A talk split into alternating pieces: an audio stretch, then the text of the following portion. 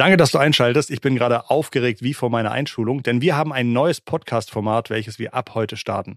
Jeden letzten Freitag im Monat möchten wir für dich tiefer eintauchen und dafür gibt es jetzt Inside Talk. Zusammen mit einem oder mehreren Gästen möchten wir Themen so tief behandeln, dass du noch viel mehr Takeaways hast, Dinge mitnehmen kannst, lernen kannst. Und unsere erste Folge dreht sich um KI. Ich wünsche dir viel Spaß mit dieser Folge. Lass uns unbedingt wissen, was dir schon gut gefällt, was dir noch fehlt, wo wir besser werden können. Aber jetzt viel Spaß mit dem Gespräch. Wow, das ist eine Premiere. Wir fangen an mit einem Roundtable heute zum Thema KI. Und ich habe zwei wahnsinnig fitte, wache, aufgeregte, wunderschöne und schlaue Gäste bei mir. Ähm, einmal die Nicole Bittner. Sie ist äh, CEO von Merantix Momentum. Und den Dominik Wojcik, den kennt ihr schon aus unserer KI-Folge von vor ein paar Wochen. Er ist unter dem Namen Evolution Next unterwegs und alles das, was er sich zum Thema KI aneignet, teilt er gerne auf Konferenzen, aber auch hinter verschlossenen Türen gegen gegen Stunden oder Tagessätze, I don't know, oder kostenlos, muss man mal rausfinden. Ähm, toll, dass ihr da seid und mit mir über das Thema KI sprechen möchtet. Ja, danke, Christoph, für die Einladung. Danke für die Einladung, Christoph. Sehr gerne. Ähm, wir haben uns einen sehr frühen Termin ausgesucht. Ich glaube, es ist jetzt bei der Aufnahme irgendwie 8 Uhr. Ihr seid beide aus Berlin gekommen. Wann ist euer Tag heute losgegangen? Fang du an. Der Tag ist losgegangen um 4.30 Uhr. Mhm um 4.30 Uhr. Ähm, äh, lustigerweise hat sich erstmal ein Kind gemeldet. Die haben das mhm. wohl irgendwie gemerkt, dass ich heute äh, früh los muss. Mhm. Wollten auch noch mal ein bisschen Aufmerksamkeit und dann bin ich zum Bahnhof gedüst. Magst du uns erzählen, Merantix Momentum, was macht ihr da? Was ist das? Äh, super gerne. Merantix Momentum ähm, habe ich vor vier Jahren gegründet, ist eine ähm, Tech-Enabled Service Company. Das heißt, wir beschäftigen uns mit dem Thema KI und datengetriebene Geschäftsmodelle und schon seit vier ähm, Jahren, schon vor ChatGPT. Schon vor ChatGPT, genau.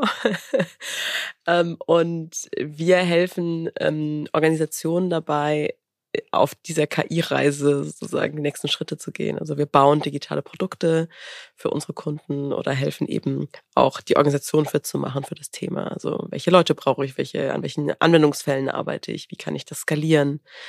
Das sind alles Themen, bei denen wir ja mit unseren Partnern zusammenarbeiten. Ist da die Nachfrage in den letzten zwölf Monaten, hat die sich merkbar verändert oder habt ihr schon vorher gemerkt, dass das Thema KI ein Thema ist, bei dem viele Unterstützung brauchen? Also ich glaube, äh, bei dem Thema brauchen viele Firmen Unterstützung, mhm. ganz klar. Und ich glaube, ähm, seit einem Jahr ist es auch nochmal mehr mhm. Firmen auch selbst bewusst geworden, dass sie dabei Unterstützung brauchen.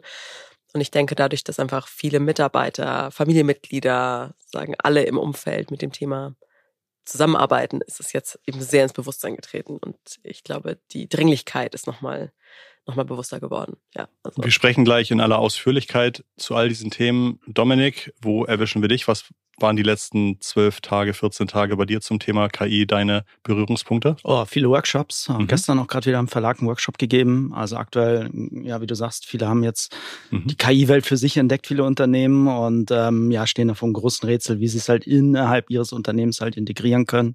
Genau, und ich versuche denen halt eigentlich so ein bisschen auch die Angst zu nehmen meistens. Ähm, das scheint ja immer so übermächtig zu sein, ja. Man kennt ja immer diese utopischen Welten halt irgendwie von Terminator und was auch immer halt irgendwie. Aber im Endeffekt ist es halt wirklich einfach nur eine Technologie und ein Algorithmus, der dahinter steht. Und ja, denen halt ein bisschen mehr Verständnis für diese Technologien zu geben, ist, glaube ich, so der erste Schritt, den ich halt meistens mache. Mhm. Und ähm, die Berührungsängste zu nehmen, halt irgendwie und zu probieren, einfach mal aus. Sich auszutoben mit den neuen Technologien und zu schauen, wo das halt innerhalb eines Unternehmens dann halt passt. Ja, genau. Also ähnlich wie du. Ich baue auch viele Custom Solutions halt einfach von großen Companies, die halt wirklich viel ähm, jetzt mit dem Frontend zum Beispiel arbeiten, mit ChatGPT, aber das halt in eine Skalierung reinzubringen, in Prozesse halt reinzugießen, ähm, Workflows draus halt zu bauen halt irgendwie und da halt irgendwie einen Skalierungseffekt halt reinzubringen. Das sind so jetzt die Aufgaben, die ich in den letzten 14 Tagen hatte. Ich glaube, es kann sehr, sehr spannend sein, von euch gleich nochmal zu hören, was so konkrete Bedürfnisse sind, was vielleicht auch Themen sind, wo ihr sagt, warum macht ihr das jetzt nicht gleich mit, wenn ihr eh da dran seid oder umgekehrt auch äh, ähm, vielleicht auch überrascht zu sein, wie fit manche Kunden vielleicht schon sind oder was für weitergedachte Ansprüche oder Ideen sie so mitbringen. Das interessiert mich gleich, gleich sehr. Ich muss so einen kleinen sozusagen Are You a Human Check mit euch machen. Hm, wir würden gerne dass wir drei mal Fragen beantworten und mal gucken, wie würden wir die beantworten und wie würde ChatGPT die beantworten. Und die erste Frage, äh, liebe Nicole, welches Schulfach würdest du neu einführen? Ich finde so ein Fach wie Selbstreflexion fand ich sehr spannend. Ähm, ich glaube, dass so ist es mir zumindest gegangen in meiner in meinem Werdegang, dass die Fähigkeit, sich selbst gut zu kennen und gut kennenzulernen und rauszufinden, was mag ich, was macht mich glücklich, worin bin ich gut, ähm, dass das sehr hilft ähm, bei jedem Schritt. Und ich weiß nicht, ob man sich damit in der Schule beschäftigt. Ich weiß damals, als ich in der Schule war, war das nicht so ein großes Thema. Ja. Ähm, und ich glaube, es wäre unglaublich hilfreich. Das ist so ein Lebensskill. Ja den man, den man lange braucht und der uns auch irgendwie ausmacht als Menschen. Also darüber nachzudenken, was ist der Sinn? Warum bin ich hier? Mhm. Was will ich eigentlich machen? Mhm. Äh, Finde ich, finde ich sehr gut. Habe ich gleich eine Rückfrage. Du, wir haben es ja anscheinend nicht in der Schule gelernt. Also bei mir war die, äh, war die Schule noch schwarz-weiß. Bei mir gab es das erst recht nicht. Aber ähm, ich glaube auch heute kenne ich es jedenfalls so nicht. Wie hast du, wenn du das Thema interessant für dich findest, wie bist du das außerhalb der Schule angegangen? Also hast du irgendwie so ein Top-Buch oder ein Top-YouTube-Video zu dem Thema? Also fällt dir da irgendwas ein oder ist es einfach ein Prozess, der über, über lange Zeit geht? Also bei mir war das so ein Prozess mhm. und sicherlich auch getriggert über äh, Freunde und Bekannte, mhm. die ich gemacht habe. Also ich habe, ich, ich mache seit, äh, wow, äh, irgendwie, weiß ich, 15, 20 Jahren Yoga-Meditation. Das war beispielsweise sicherlich sowas, was viel bei mir angetriggert hat. Ich hatte auch einfach sehr neurotische äh, Freunde in Paris, die ich über alles liebe, als ich da gelebt habe, die äh, alle gesagt haben, wie du bist nicht beim Therapeuten, das kann kein Mensch verstehen, warum hast du keinen Therapeuten, du bist 23, das macht gar keinen Sinn. Ja. Ich so, ah oh ja, wirklich? Also und dann dann habe ich gedacht, probiere ich mal aus. Also ähm, dann sicherlich auch Bücher, ähm, die man liest, dann Erfahrungen, die man okay. macht. Ne? Also man fällt auch mal auf die Schnauze mit ein paar Sachen, mhm. denkt so, hm, irgendwie mache ich das jetzt schon drei, vier, mhm. fünf Mal. Scheint nicht so ein gutes Muster zu sein mhm. bei mir. Muss ich mal drüber nachdenken. Was hast du in Paris gemacht? Ich habe da ähm, investiert. Ich war da mhm. Investorin. Ich war beim Hedgefonds und habe äh, mit 23. Hab da ja genau 2008 mhm. an dem Tag, an dem Lehman Brothers pleite ging, habe ich da angefangen. Oh, wow. Und erstaunlicherweise hatte ich meinen Job noch vier Jahre ja. später und bin dann aber wieder gegangen. Okay. Ja. Spannend. Waren das damals schon viele Tech-Themen, die dich interessiert haben? Gar nicht, mhm. gar nicht. Ehrlich gesagt, ich hatte äh, mit Technologie ganz wenig am Hut. Ähm, lustigerweise waren da auch schon Fonds dabei, die sehr viel mit Technologie mhm. gemacht haben. Also so Quant-Trader und so, die haben mhm. schon ganz viel Technologie genutzt. Aber nee, ich äh, hatte ehrlich gesagt mit Technologie damals gar nicht viel am Hut. Also Selbstreflexion, sehr schön. Äh, Dominik, wie kannst du das toppen? Toppen. Der ist vom Schulfach her, ja? Ja. Ähm, das muss ja schon deep sein. Nee, ja. No pressure. Ist, ja, no pressure, genau. Ähm, was ich halt gemerkt habe, ist halt gerade so bei, bei jungen Leuten, die halt gerade aus der Schule rauskommen, dass die halt meistens strugglen mit so Steuerkram und solchen mhm. Geschichten. Also wirklich auch so Organisationen. Nicht nur die. Behörden, ja, nicht nur die, ja. aber weißt du, so ein bisschen diese, dieser Bezug halt irgendwie, was passiert eigentlich, wenn du halt ja. sozusagen aus der Schule rauskommst? Worum musst du dich kümmern eigentlich, ja, dass du halt irgendwie eine Steueridentifikationsnummer dir besorgst? Wann musst du eigentlich deine Steuererklärung machen? So welche Sachen halt finde ich halt wirklich, glaube ich, ähm, wären wirklich hilfreich für viele Leute, ja. die halt auch versuchen, sich auch mal irgendwie ein bisschen selbstständig zu machen, Influencer oder irgendwas, die dann halt irgendwie von, von so einem Behördenirrsinn stehen und gar nicht wissen, halt irgendwie, was sie jetzt wie wo machen müssen, halt irgendwie. Wie würdest und, du das Fach nennen? Also ich finde den Inhalt Frage. Ja, ich ähm, den Inhalt sehr sinnvoll. Ähm, keine Ahnung, können wir ChatGPT fragen. Müsste ich jetzt irgendwie mehr was aus dem Hut zaubern? Staatsbürgerschaftspflichten. Ja, das klingt so trocken, brutal, äh, langweilig. ja. Ich glaube, da will keiner, da fehlt dann wahrscheinlich die Hälfte der, der Leute, ja. die sind dann halt irgendwie äh, verhindert im Unterricht. Aber ich glaube, weiß nicht, also Richtung okay. irgendwie ähm, Lebenshilfen oder so. Ja, also also einfach sozusagen äh, klar, klarkommen, klarkommen im, im eigenen Land. Ja, aber auch zum Beispiel halt, äh, wie kriegst du deine erste eigene Wohnung? Ja. Was brauchst du zum Beispiel? Schufa-Auskunft oder so welche Sachen halt damit, dass du Einkommensnachweise brauchst, bla bla bla. Und als wenn du dann vor dem Nichts stehst und dann erstmal überlegst, okay, ey, ich bin jetzt aus der Schule raus und habe gar keine Ahnung, was ich jetzt irgendwie alles organisatorisch halt machen muss. Irgendwie. Und ich glaube, das wäre ein Fach, glaube ich, was vielen Jugendlichen wahrscheinlich helfen würde, mhm. besser in den Berufsalltag halt irgendwie reinzukommen. Gefällt mir auch sehr gut, weil es äh, sehr hands-on ist und hands-on-Themen sind die, die mir am meisten oder die ich am meisten verstehe da du dich zeitlebens schon mit dem Optimieren von Algorithmen beschäftigst, als du das Wort Schufa sagtest, habe ich gleich gedacht, du willst wahrscheinlich irgendwie how, how to get the perfect Schufa Score als äh, als ähm, wie optimiert als, als, man ja genau das ja, erstmal die richtige Straße ziehen und dann mhm, genau.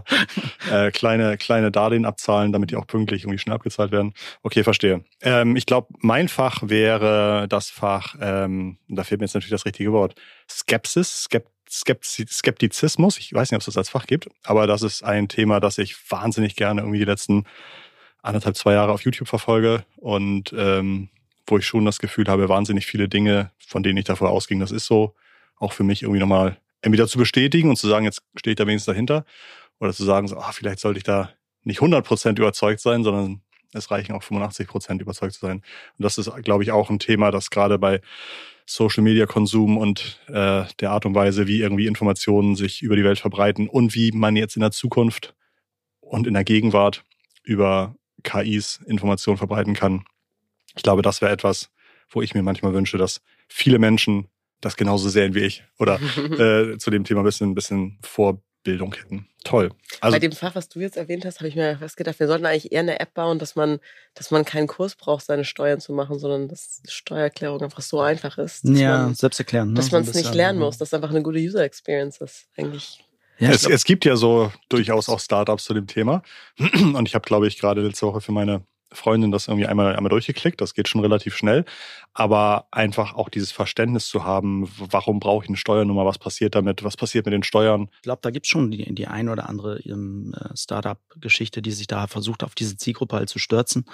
Und wie gesagt, also ich kriege das immer wieder mit, weil ich halt auch aus YouTube den einen oder anderen halt irgendwie, ähm, wo ich Moderator bin bei größeren Communities halt irgendwie, und die strugglen da alle irgendwie da. Mhm. Ne? So, die kommen da irgendwie rein und denken so, oh scheiße, Umsatzsteuererklärung, bla bla bla, wie muss ich das machen? Und so, irgendwie. Und ich finde, da hätte man durchaus halt mal ein bisschen in der Schule halt mal vorbereitend mal ein paar Sachen fürs Leben halt mal mitgeben können, was da eigentlich überhaupt alles kommen könnte. Ähm, aber es ist nicht nur Steuern, also wie, wie, gesagt, auch irgendwie mal halt sich eine Wohnung zu mieten, ja. Also worauf musst du halt irgendwie achten, halt, was, was sind halt so wichtige Sachen, die halt vielleicht dir keiner erzählt, so, ja. Und da glaube ich, bisschen mehr so Bezug zum Leben irgendwie. Das hat die Schule meiner Meinung nach so ein bisschen verloren. Ja, und da würde ich mir wahrscheinlich wünschen, dass da halt irgendwie so ein bisschen mehr Interaktion auch von den Lehrern kommt halt. Ein bisschen mehr Lebensweisheit mal. Ja, ja. So. Mein Punkt war auch gar nicht, dass es das nicht braucht. Ich bin nur immer frustriert sozusagen, wenn wir sagen, okay, wir müssen diese Komplexität erklären. Ich würde mir viel mehr Anstatt wünschen, die Komplexität zu Ich würde mir ja. viel mehr wünschen, dass der Staat diese Komplexität einfach reduziert. Oh ja, da sagt bin dann, ich bei dir. So, das, gar das keine meine Frage. ich damit. Ne? Aber ich, klar, wenn das halt, wenn das so komplex ist, muss man es irgendwie den Leuten auch erklären. Die nehmen sich seit 20 Jahren vor, aber es wird alles immer nur komplexer. ja, Die wollen halt immer weniger Bürokratie und es wird immer mehr gefühlt. Ja. Mhm. Also ich glaube, das ist ähm, wahrscheinlich halt Wunschvorstellung, dass es halt immer weniger wird, auf dass der Staat da halt irgendwie. Ich habe mich äh, auch direkt nach der Schulzeitung zum ersten Mal selbstständig gemacht und habe, glaube ich, dann vier Jahre lang Umsatzsteuer berechnet, aber nie bezahlt. Also weil ich einfach nicht wusste, was mache ich damit. Ja, nach vier Jahren. Das, das so Sachen. Ja, und nach vier Jahren kam das Finanzamt und hat gesagt, wir schätzen, Keule, ne? wir schätzen, Sie müssen jetzt so und so viel zigtausend Euro bezahlen. Und da war ich irgendwie 22. Da dachte ich, oh, da, ich glaube, das meiste davon habe ich ausgegeben. Das also, war genau, das ist Lernen durch Schmerz, ne? Ja, genau. Ist, so, so, lernt man es halt, aber ja. ich glaube, man hätte vielen ja, da, das genau. halt vorwegnehmen können. Ich war selbst auf dem Wirtschaftsgymnasium, ja, ja also ähm, auch hier in Hamburg. Und bei mir ist es, also ich habe es nicht gelernt. Also ich mir ist nie, hat nie jemand gesagt, wie ich zum Beispiel ein Business starte, also Entrepreneurship, ja, was muss ich alles machen, Gewerbe anmelden, Tritratrulala. Da kommt mhm. ja eine zig, da kriegst ja Checklisten mhm. von 40, 40 Sachen, die du ja da machen musst. Ja, und sowas halt irgendwie finde ich ein bisschen das würde halt Deutschland, glaube ich, gut tun, den jungen Leuten halt irgendwie so ein bisschen mehr Hands-on zu geben, mehr Praxis zu geben und halt einfach auch so ein bisschen, ja. weiß ich nicht, die Angst halt irgendwie von den ganzen nehmen und dass da viele nicht auch in irgendwelche Fallen reintappen oder genau wie bei dir. Ich habe auch Fehler gemacht und ich habe auch dadurch gelernt und das hätte ich mir halt wahrscheinlich ein bisschen mehr gewünscht von der Schule. Mal gucken, was ChatGPT sagt. Ja, ich wollte jetzt sagen, die Frage ist so ein bisschen aus dem Ruder gelaufen. Ich äh, ja. wusste, es wäre ja fast eine eigene Sendung gewesen. Ich finde das aber sehr, sehr spannend. Äh, ChatGPT sagt, wir brauchen interkulturelle Kompetenz, denn Schüler müssen lernen, kulturelle Unterschiede zu verstehen und zu schätzen. Das finde ich gar nicht so schlecht. Globale Herausforderungen soll es auch geben. Themen wie Klimawandel, Wasserknappheit, Gesundheitskrisen, politische Spannungen sollten irgendwie erklärt werden. Ähm, und das Thema digitale Bürgerschaft, also eine, in einer Welt, in der Technologie allgegenwärtig ist, lernen die Schüler, wie man sich sicher im Internet bewegt, Falschinformationen erkennt und ethisch online handelt alles gar nicht so schlecht und sogar fast so ein bisschen ergänzend zu dem, was wir gesagt haben, oder? Mir würden drei, vier Fächer einfallen, die ich in der Schule hatte, die ich dafür gerne tauschen würde. Ähm, und das liegt nicht nur in meinen Noten, Herr, Herr Kössler. Falls Sie meinen Podcast hören. Und ich werde das Referat auch nicht mehr einreichen. Egal wie häufig ich von der Schule träume. Ich finde, das war ein gutes Warm-up. Wir sollten mal langsam zum Thema KI zurückkommen. Ich, ich versuch's mal. Ich würde äh, von euch gerne so ein bisschen so ein Bauchgefühl haben, ähm, welche, welchen Thesen ihr sagt, stimme ich eher zu oder stimme ich eher nicht zu. Vielleicht damit die Leute zu Hause so ein bisschen benchmarken können, äh, wie das Thema KI hm, auch bei uns schon so irgendwie angegangen wird oder nicht.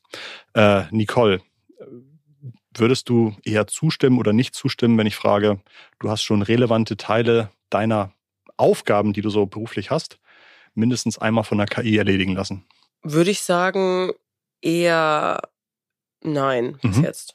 Okay. Eher nein. Okay. Äh, Dominik, konntest du schon relevante Aufgaben aus deiner Arbeitswelt durch KI erledigen lassen? Ja. Ja. Definitiv, äh, ja. Und bei mir würde ich auch sagen, definitiv ja. Ähm, in diesem Online-Marketing-Thema ja, ist das, das wahnsinnig ist, naheliegend. Da kann man irgendwie Strukturen, Brainstormings, Texte, Recherchen, Übersichten, Tabellen auswerten. Das geht wahnsinnig gut. Nächste Frage. Du lässt regelmäßig relevante Teile deiner Aufgaben von der KI erledigen. Dann wird es wahrscheinlich bei Nicole auch eher Nee, das, also das stimmt nicht ganz, aber das machen ähm, zum Teil dann Teammitglieder für ja. mich. Ja. Also ich verbringe ganz viel Zeit ähm, bei und mit Kunden im ja. Raum mit Menschen, ja. sage ich jetzt mal. Und jetzt diese Mitschriften von solchen Meetings zum Beispiel, ähm, das finde ich, also das, das macht natürlich KI, aber das ist jetzt für mich nicht der ganz relevante Teil von dem, was in dem Meeting passiert. Deswegen, also es gibt schon natürlich Sachen, die um mich rum passieren, ja. auch in meinem Workflow, die ja. natürlich von KI gemacht werden oder jetzt den LinkedIn-Post oder so. Ich würde sagen, das ist alles cool, dass das passiert ja. mit KI. Das ist jetzt aber, glaube ich, nicht der Kern dessen, was ich jetzt als Geschäftsführerin Anders machen sollte, sozusagen, wo jetzt mein Hauptfokus liegt. Ähm, aber es ist vielleicht eine Framing-Frage. Ich muss es vielleicht jetzt auch nicht mehr machen, was KI für mich macht. Dominik, du wahrscheinlich doch wieder auch regelmäßig, ne? Nicht nur einmal, sondern regelmäßig. Boah, ich nutze es fast täglich. Ja. Und es ist, ähm, ja, es ist ein Werkzeug, was ich mhm. halt eigentlich benutze. Also wie gesagt, es ist, glaube ich, eine Definitionssache, was, mhm. Was du sagst, was es übernimmt. Also ich, es hilft mir halt, effizienter und schneller zu werden. Ähm, aber es übernimmt natürlich nicht das komplette Denken und allen drum und dran. Ja. Also es, es, unterstützt mich in vielen Dingen, es macht mich schneller, es hilft mir als ähm, Sparringspartner auch zur Seite zu stehen. Mhm. Ähm, und dafür nutze ich das halt super, super gerne und versuche es halt möglichst oft in meine Prozesse einzuintegrieren. Aber andere Sachen sind bei mir zum Beispiel authentisch. Also zum Beispiel LinkedIn-Post würde ich halt nicht über AI halt mhm. irgendwie machen lassen wollen. Weil ich finde, das ähm, ist so ein bisschen, da, da verlierst du so ein bisschen die Nähe irgendwie. Ja. Und deswegen versuche ich das halt schon immer selber zu machen. Das Einzige, was ich mache, ist dann halt irgendwie so mal Korrektur lesen oder so. Mhm. Oder mal ein paar Emojis halt reinbringen, was du ja mittlerweile bei LinkedIn irgendwie brauchst, um halt äh, Sichtbarkeit zu kriegen. Aber ähm, sowas würde ich halt irgendwie machen. Aber das ist halt nur so ein Add-on-Tool, mhm. würde ich sagen. Ja. Sollte KI in Deutschland reguliert werden? Es wird reguliert werden. Also da werden, also durch den EU-Akt, der jetzt mhm. da jetzt in, in Kürze da jetzt wahrscheinlich auch Kürze, Frage, wann. Bist du dafür? Also sagst du, tolle Idee? Ja, also es gibt Bereiche, wo ich definitiv dafür bin. Mhm. Also ähm, gerade so um Bildergenerierung und so Geschichten halt, da kann viel Schabernack und viel äh, ja, Quatsch mhm. halt gemacht werden. Und ich glaube, dass da halt einfach jetzt noch viele Grauzonen einfach sind was halt auch so, ähm, ja, so Persönlichkeitsrechte und so, es halt irgendwie geht von solchen Bildgeschichten halt damit. Das ist viel Urheberrechtsgeschichten halt damit. Das ist auch ein, eines der großen Themen, die ich halt meistens bei Verlagen und alles, wie sieht's mit dem Urheberrecht aus? Mhm. Wer hat die Rechte daran jetzt? Habe ich da jetzt Rechte? Habe ich keine Rechte dran? Was kann ich publizieren? Muss ich es halt irgendwie auszeichnen? Muss ich es nicht auszeichnen? Mhm. Wo ist die geistige Schöpfung halt irgendwie drin? Ist es im Prompt? Ist es im Ergebnis? Und da sind halt, glaube ich, viele Unklarheiten und ich glaube, der Gesetzgeber muss da irgendwo einschreiten. Gibt ja mittlerweile Zeitungen, die halt irgendwie ähm, Redakteure erstellen mit Mid-Journey-Bildern. Das ist halt etwas, wo Klar, ich dann halt ja. immer denke, ähm, ja. ja. da wagen sich einige schon so ein bisschen auf dünnes Eis, ja. Ja. Und ich weiß halt nicht, was das irgendwie, ähm, also, die Grenzen sind. Äh, du, du sagst sozusagen, du tendierst eher ja, eine Regulation macht schon Sinn. Rahmenbedingungen. Mhm. Ich brauche, glaube ich, glaube, es sollten schon irgendwelche Rahmenbedingungen da mhm. sein. Mhm. Ja, also ich habe meine Karriere im Finanzsektor begonnen. Das heißt, so die komplette Selbstregulierung von Sektoren, da glaube ich jetzt schon auch nicht dran. Also ich glaube, ähm, und das Thema ist wichtig genug und und äh, betrifft genug Menschen, also jeden Menschen in unserer Gesellschaft, dass wir dafür Regeln brauchen. Ich glaube allerdings auch, dass der Diskurs halt gerade so ist, ja, das ist momentan im rechts, rechtsfreien Raum. Das ist ja gar nicht so. Mhm. Also wir haben schon Datenschutz, wir haben schon Urheberrecht, wir haben schon Eigentumsrecht. Also wir haben ja schon ganz viel Regulierung und die ist natürlich auch schon anwendbar auf KI. Ähm, brauchen wir also deswegen einen komplett neuen EU-AI-Act?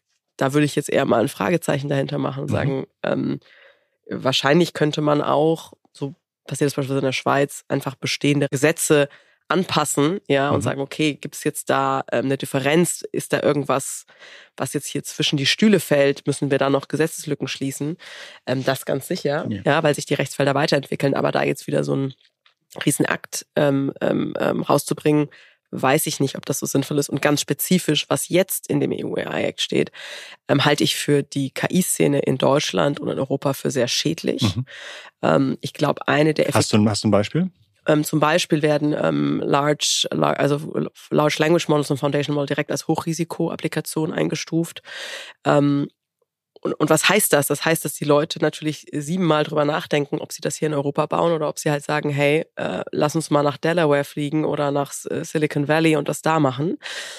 Das ist ja okay, wenn man das irgendwann zu, zu einem Zeitpunkt sagt, okay, wir müssen da jetzt doch nochmal nachjustieren. Aber ich glaube, eine der effektivsten Art und Weisen, Einfluss auf so ein Gebiet zu haben, ist eben selbst auch aktiv daran zu bauen und mhm. selbst einfach die guten Lösungen bereitzustellen, die dann auch genutzt werden von Nutzern. Und wenn wir hier das Gründen und die Innovation rund um diese Themen quasi im Keim ersticken, ja, dann passiert das woanders. Und ich, sorry, da greift dann auch vielleicht der EU-AI-Act nicht mehr. Und mhm. das halte ich einfach für Blödsinn. Lass mich das mal zusammenfassen. Du siehst die Gefahr schon für relevant, dass so ein EU-AI-Act dafür sorgen könnte, Innovation im Keim zu ersticken. Absolut, mhm. ja. Okay. Ähm, danke euch. Glaubt ihr oder seid ihr die Überzeugung, dass deutsche Unternehmen aktuell ausreichend schnell Erfahrungen zum Thema KI machen? Auf keinen Fall, nein. Mhm. Auf keinen Fall. Ich finde, das es ist, es ist eigentlich zu langsam. Wenn ich es mal drastisch formulieren darf, ist jetzt hier wahrscheinlich schon 8.30 Uhr. Überlegen, aber dass jetzt wirklich alle aufwachen. 9 Uhr. 9 Uhr. Ich glaube, dass die Veränderung, die diese Technologie mit sich bringt, einige Geschäftsmodelle wirklich äh, obsolet machen wird. Und ich glaube, dass manche Firmen das noch nicht realisiert mhm. haben. Ich will jetzt hier nicht äh, komplette Angstmacherei betreiben, aber ich glaube tatsächlich, dass es so ist. Mhm. Auch nochmal für die Zuhörenden, wird es eher drei Jahre dauern, bis man das merkt oder eher zehn?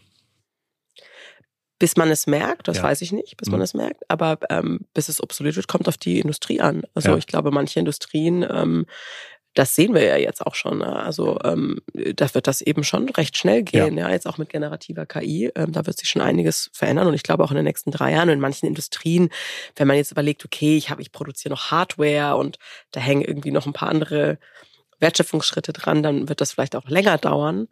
Ähm, aber der Punkt an so einer Technologie wie KI ist ja, du musst äh, oft heute anfangen, mhm. damit du in fünf Jahren den wirklichen Wert siehst, weil es ist eben nicht so eine Wasserfall-IT-Projekt-Struktur, ähm, ähm, wo du ein Feature nach dem anderen released und dann geht quasi der, ich sag jetzt mal, der Value steigt so eher linear mit jedem Feature-Release, sondern das ist halt irgendwann so ein Turning Point, wenn, wenn du genug Daten hast, wenn der Modell genug gut funktioniert, wenn es genug skaliert ist in der Organisation und dann merkst du diesen Switch. Und deswegen fangen halt viele zu spät an und ähm, ja, ich glaube, das ist, äh, das ist eine große Gefahr und ich glaube, es geht nicht schnell genug in vielen Unternehmen. Fällt euch eine Branche oder ein Geschäftsmodell ein, das mit als erstes äh, weg KI wird? Ähm, also ich finde gerade das Thema Grafikerstellung ist eins, wo ich denke, pff, da werde ich, werde ich in Zukunft immer weniger jemanden briefen wollen, sondern sagen, wenn ich schon irgendwie was briefe, dann kann ich auch einen Prompt draufschreiben und sagen, mach mir mal 40 Versionen von diesem Bild für meine Werbekampagne oder mhm. äh, generiere mir mal mein Produktbild vor einer Palme am Südstrand oder sowas. Mhm. Ich würde sogar so weit gehen und sagen, mhm. quasi alles, wofür du einen guten Prompt jetzt schon schreiben ja. kannst oder dir vorstellen kannst, dass es, wenn die Technologie noch ein bisschen besser ja. wird, ne, in ein, zwei Jahren, alles, wo du, wo du eigentlich einen Prompt schreiben kannst und du kriegst dann ein gutes Ergebnis ja. zurück. Schwierig. Also auch beispielsweise im Coding-Bereich, wenn ich ja. so genau schon weiß, was ich will, dass ich eigentlich einen Prompt schreiben kann, werde ich das noch einer Person geben?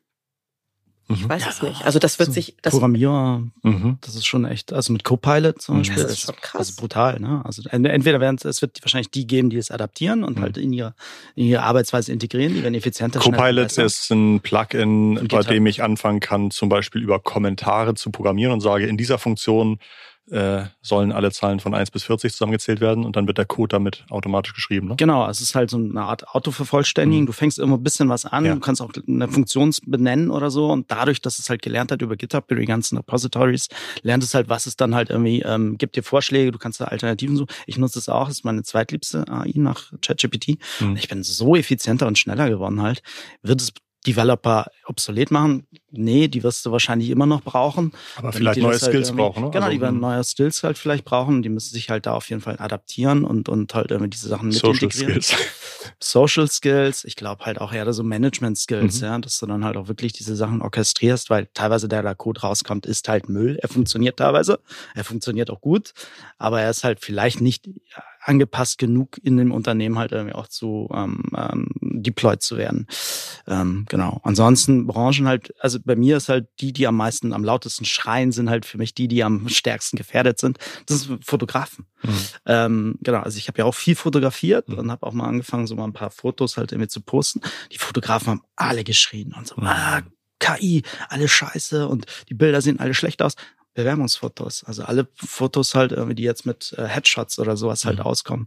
Das sind alles Fotografen, die halt theoretisch jetzt in der App lädst du hoch, lädst du drei Selfies und kriegst professionelle Bewerbungsfotos mittlerweile, die halt kaum wirklich zu unterscheiden sind mhm. von, ähm, von einem professionellen Fotoshooting. Und meistens sehen Bewerbungsfotos ja wirklich nicht aus wie die Person. Insofern ändert sich da gar nicht so viel. Genau, das ändert sich da gar nicht so viel. Ja, ja. du guckst da, ja, kommt ungefähr hin, ja, wenn die Person vor oh, dir dann steht oder so. Sie sind Herr Bosek. Ja. Haha. genau. Naja, aber dann. Brille? Dann hast du ja schon. Nee, ich habe da doch 78, ich bin Jahrgang 78, habe ich doch geschrieben. Ach, das verrutscht. Ja. Die Frage ist halt, wo fängst du an, halt ein Bild zu manipulieren? Das ist schon Photoshop. Ja. Die Puristen ja, sagen dann schon, irgendwie, ja, da hast du digital nachbearbeitet. Dann kommt eine KI oder ist zu viel digital. Also das ist zum Beispiel ein Bereich, der mir auf jeden Fall gleich einfallen würde, wo ich sagen würde, ähm, da hast du mittlerweile eine Technologie, die ja. machen andere Sachen, also solche Fotografen. Macht total Sinn. Und, und lustigerweise glaube ich eher so Themen, die relativ spät erst da disruptiert werden. Ich habe irgendwie im Urlaub am Strand gelegen und habe mich umgeguckt und war gefühlt der einzige im Strand, den man irgendwie wegrationalisieren kann. Aber der Typ, der die Liegen aufbaut, der Typ, der irgendwie die Cola rumbringt, der Typ, der irgendwie auf dem Parkplatz irgendwie guckt, dass die Leute ordentlich geparkt haben oder die sonst vom Parkplatz schmeißt, das waren alles so Themen, wo ich dachte, die können sicherlich noch einige Zeit klarkommen, egal wie gut ChatGPT ist. Ähm, die werden hier am Strand nicht die, die Liegen neu sortieren. Naja, what's up, bis die ganze Robotik halt irgendwie so weit ja, ist. Ne? Das wird also vielleicht total. 10, 15 Jahre dauern, aber wenn man sich die neuesten ähm, 15, ja, aber 15 Jahre so. Sicherheit finde ich schon finde ich schon mehr, als ich glaube ja, genau, ich in meinem Job gerade habe. Ja, genau. ähm, aber das, das finde ich ganz lustig, dass sozusagen auf einmal die äh, White Colors sich so ein bisschen mehr Sorgen machen müssen als die Blue Colors, jedenfalls bis das Thema Robotik oder Mechanik da irgendwie noch einen großen Schritt nach vorne macht. Meint ihr, dass KI die Möglichkeit hat, innerhalb der nächsten Dekade mhm. tatsächlich die Wirtschaft umzusortieren? Ich meine, das Potenzial hat es natürlich prinzipiell. Mhm. Ähm, wir haben natürlich ein paar beschränkende Faktoren. Also um, also jetzt ganz traditionell, du brauchst, äh, ne, du äh, brauchst du jetzt große Anbauflächen, um mit KI äh, gut zu sein? Nein, aber du brauchst natürlich ähm, gewisse Infrastruktur, also Chips und Recheninfrastruktur. Und das sehen wir ja heute schon, dass das geopolitisch ein Riesenthema ist. Ähm, Chipmanufakturen werden hier ähm, äh, auch immer mehr lanciert. Äh, die Frage ist sozusagen, wo kriegt man eigentlich überhaupt noch die, Rechen, die Rechner her? Ja, ganz realistisch. Also wenn ich heute was bei Nvidia bestelle, äh, gewisse, gewisse Rechner, dann habe ich die also nicht vor nächstem Jahr Juli. Ja, so. Also das ist schon eine richtige, eine richtige Einschränkung. Dann brauchst natürlich das Talent. Also wir brauchen natürlich dieses Spitzentalent und wenn man das nicht selber ausbildet als Land, das ist beispielsweise Europa und Deutschland richtig gut, mhm. KI-Talent auszubilden und auch richtig gute Forscherinnen. Mhm. Ähm, man, wenn, wenn man das als Land nicht selber ausbilden kann, muss man es irgendwie anziehen können, mhm. dass, dass da dann auch die Applikationen entstehen, um da Wertschöpfung zu generieren. Äh, oder man muss sie halten können und mhm. nicht verjagen mit äh, lustigen Regulierungen. Mhm. Ähm, also das finde ich sind schon ähm, äh, so zwei wichtige Faktoren, die es mhm. braucht, um mit KI Wertschöpfung machen. Dann brauchst du irgendwie gewisses Kapital, Investmentkapital, ähm, um Firmen zu bauen. Ne? Ähm, und was wir jetzt merken, also wir sind natürlich auch sehr auf B2B ähm, spezialisiert, du brauchst doch irgendwie eine Industrienähe, also du brauchst doch irgendwie meistens eine Domäne, an der du dich reiben kannst. Ne? Jetzt haben wir viel über, über, über gewisse Domänen gesprochen. Ähm, das heißt, wenn ich jetzt im B2C bin, dann ist es, kann ich das im Internet vielleicht auch alles viel leichter ähm, finden. Wenn ich jetzt aber tief in der Produktionskette hänge oder in der Logistikkette, dann brauche ich schon auch Domänenwissen, mit dem ich das irgendwie aufschlauen kann. Und das ist ja nicht in ChatGPT. Das sind ja keine öffentlich zugänglichen Datensätze. Also ich, meine These ist, dass es auch, auch in eine Richtung proprietäre Datensätze gehen wird. Und dann sind, haben wir halt diese, ich sage jetzt mal, Kapital, Talent, Recheninfrastruktur und Daten. Das werden aus meiner Sicht sozusagen die Faktoren sein. Und klar, jeder, der das sich aneignen kann, der kann, aus meiner Perspektive hat er schon die Möglichkeit, da ein paar Plätze hochzurutschen, auf jeden Fall. Aber du sagst auch, wer da jetzt schon gut situiert ist und nicht zu viele Fehler macht, der hat auch eine gute Wahrscheinlichkeit oder eine gute Chance, weiterhin eher vorne mit dabei zu sein. Also wer jetzt schon Vorteile hat, der hat auch in dem KI-Thema Vorteile, höre ich so ein bisschen raus. Das glaube ich schon, mhm, ja. Okay. Also genau. Mhm, danke. Ja. Ja, also stimme ich zu. Ähm, ich glaube, ich vergleiche so ein bisschen mit der Blockchain-Technologie, vielleicht vor fast zehn Jahren, wo Bitcoin und alles rauskam.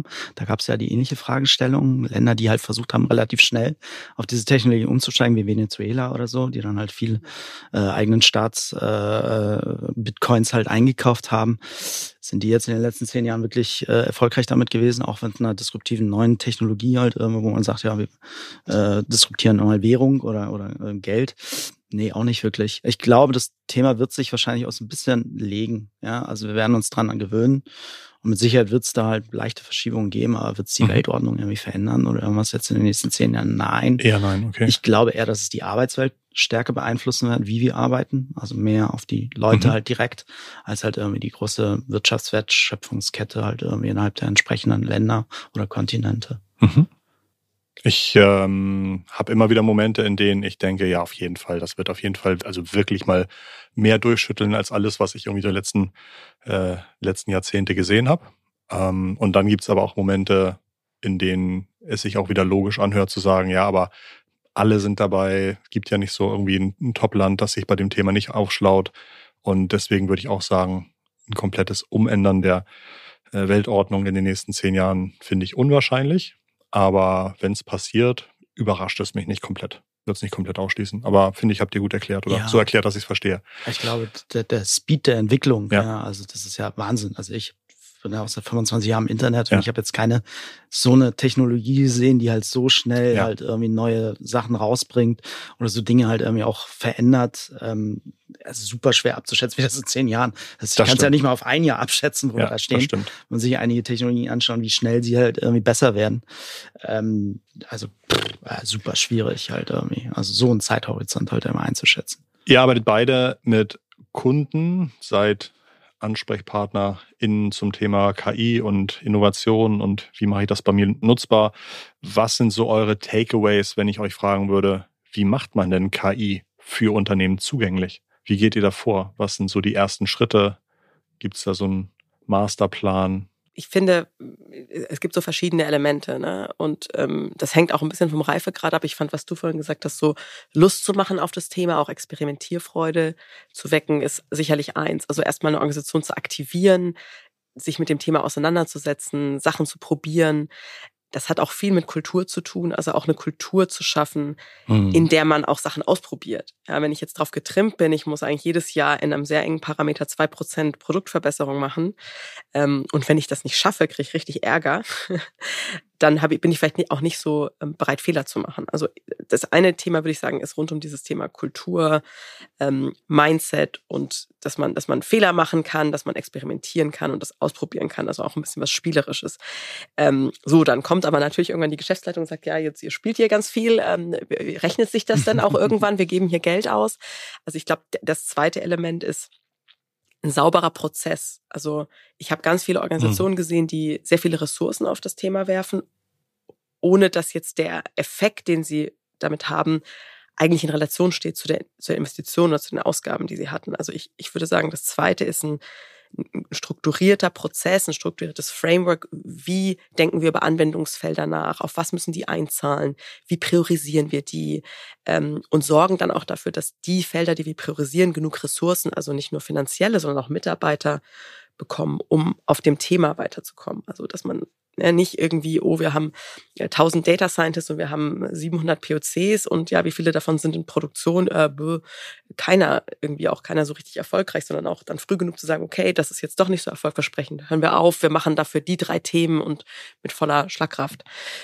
Also Struktur, Priorisierung, Framework. Ähm, und das hilft dann meistens auch dabei, irgendwie so ein paar Leuchttürme zu identifizieren, wo man auch die Organisation mitnimmt. Und äh, ne, das, dann ist halt auch dieses Talent noch die Frage. Ne? Also wie, ähm, wie schaffe ich es, das richtige Talent in die Organisation reinzuholen? Ähm, auch bestehendes Talent weiterzuentwickeln. Jetzt mit ChatGPT, beispielsweise mit generativer KI, eine Riesenfrage. Also wenn wir hier alleine schon zu dritt uns auch versuchen, auf denselben Wissensstand zu bringen, ist schon herausfordernd, wenn du jetzt 150.000 Mitarbeiter hast. Das ist nicht so easy. Also Talent weiterzuentwickeln äh, und so weiter. Das sind aus meiner Sicht drei, drei wichtige Themen und ähm, ja, Infrastrukturdaten, aber bestimmt auch noch ganz viele. Genau, ähm, ähm, ja, also zu, KI zugänglich machen. Was sind gute Wege, um zu sagen, ich, ich möchte, ich möchte mehr machen als bisher, aber wo gebe ich mein Geld aus, wo schaffe ich jetzt Ressourcen? Ja, also ich versuche den erstmal so ein bisschen einen Einstieg zu geben, wie diese Technologie eigentlich funktioniert. Ja, also wie ähm, wie ChatGPT eigentlich im Hintergrund funktioniert. Was ist eigentlich eine Dampfmaschine? Ja, weil ich glaube, du kannst halt nicht eine Technologie nutzen, wo du eigentlich gar nicht im Hintergrund weißt, was ja. passiert da eigentlich, ja? ja? Und was sind eigentlich die Möglichkeiten überhaupt und wo sind die Limitierungen, ja? Was sind die Schwächen, was sind die Stärken? Und ich glaube, dann kannst du besser in deiner Company identifizieren, wo kann ich es überhaupt einsetzen, ja? Was macht gerade Sinn und wo macht es vielleicht gar keinen Sinn, weil es vielleicht mehr Schaden anrichtet, als dass es überhaupt hilft. Und ich glaube, dafür brauchst du ein großes Verständnis halt irgendwie, wie diese Technologie an sich funktioniert, wo sind halt wirklich die Fallstricke? Was ist eigentlich überhaupt nicht möglich? Ja, wo du das vielleicht denkst, es funktioniert, aber es funktioniert gar nicht. Oder es passieren Fehler. Oder wir haben ja diese klassischen Halluzinationen. Da gibt's ja viele Sachen, wo man halt einmal sagen soll, sei vorsichtig. Mhm. Aber was ist halt auch möglich? Wie trainierst du ein eigenes Modell? Wo ziehst du die Daten her? Welche Daten nimmst du überhaupt rein? Also Data Privacy ist ja auch ein ganz großes Thema, halt immer wieder reinkommt. Also und ich versuche da meistens erstmal so ein bisschen die, diese Wall halt einzureißen und denen halt einfach ein bisschen mehr Verständnis zu geben. Und dann kommt von denen meistens schon selber, ah, die Ideen kommen, ah, da können wir das ja das dafür nutzen oder dafür nutzen irgendwie. Und wie integrieren wir das? Können wir das skalieren? Was müssen die Mitarbeiter dafür können? Genau, Aufschlauung, Schulungen machen. Prompt Engineering ist ein ganz großes Thema mit Sicherheit. Ähm, wie schreibe ich überhaupt einen guten Prompt? Ja, was ist dann, wie du sagtest, so ähm, Garbage in, Garbage out? Mhm. Da halt einfach wirklich halt irgendwie diese dieses, diesen Zugang halt einfach den Leuten zu geben mhm. und halt auch die Möglichkeiten aufzuzeigen. Und ähm, dann werden die meisten kommen dann schon mit Ideen selber und du leitest sie eigentlich meistens. Oder wenn ihnen halt die technologischen Fähigkeiten fehlen, dann entwickelt man halt Lösungen. Ja, dann baut man halt diese Lösung. Ich habe ja auch schon irgendwie so ein paar KI äh, Beratung gemacht und ich glaube, Nicole, die Themen, die ihr so macht, sind nochmal ganz anders als das, was ich so mache. Oder ne, also ich, äh, glaube ich, äh, unterschiedliche Use Cases. Ich glaube, in den Themen, die ich so hatte, war es dann oft so, dass man relativ schnell herausgefunden hat, eigentlich sollte man mal anfangen, ähm, ein Tool zu nehmen, wo man alles an Handbüchern, Dokumentationen, PDFs reinschmeißt und dann so im Chat-Stil fragen kann für unser Produkt 0815, wie wird denn das entsorgt, äh, so dass man einfach nicht mehr in irgendwelchen Ordnern nachgucken muss oder PDFs runterladen muss, sondern so einen Chatpartner hat, mit dem man dann das Firmenwissen fragen kann. Also das war auf jeden Fall etwas, was sehr schnell den Leuten das Gefühl gegeben hat, das hat echt einen Wert für mich, das bringt mich schnell irgendwie voran, das, das ist irgendwie gut. Und das Zweite war auch ähnlich, wieder alles reinschmeißen, was man so im letzten Jahr an Support-E-Mails geschrieben hat und dann einfach, wenn man eine neue Anfrage kriegt, die Anfrage reinschmeißen und gucken, was habe ich dann die letzten zwölf Monate auf das Thema geantwortet. Ähm, das ist auch ein Thema, das eigentlich relativ schnell geht.